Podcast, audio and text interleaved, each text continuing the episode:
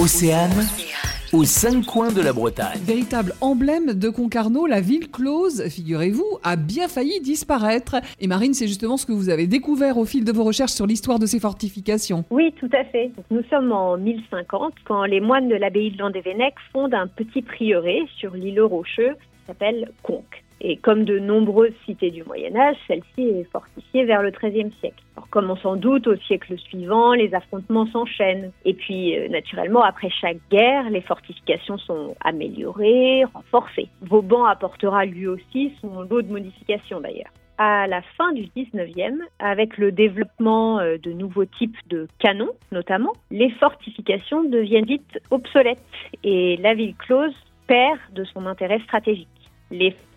Sont alors vendues par tronçon à la ville. Ils souhaitent récupérer toutes les pierres afin de construire des quais. Et c'est vraiment à ce moment-là que l'avenir de la ville close est mis en jeu.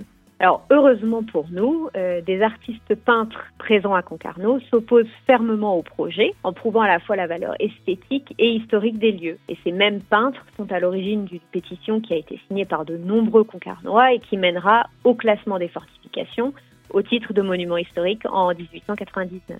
Alors après cette période, la ville close sera peu transformée, elle sera rénovée, réhabilitée à certains endroits. Et en 1906, le maire décidera tout de même d'ajouter un beffroi, celui-là même qui aujourd'hui se retrouve sur toutes les photos de la ville close et qui est devenu un véritable emblème de Concarneau. Pour en savoir plus, on se donne rendez-vous sur votre site bretagne-destination-paradis.com.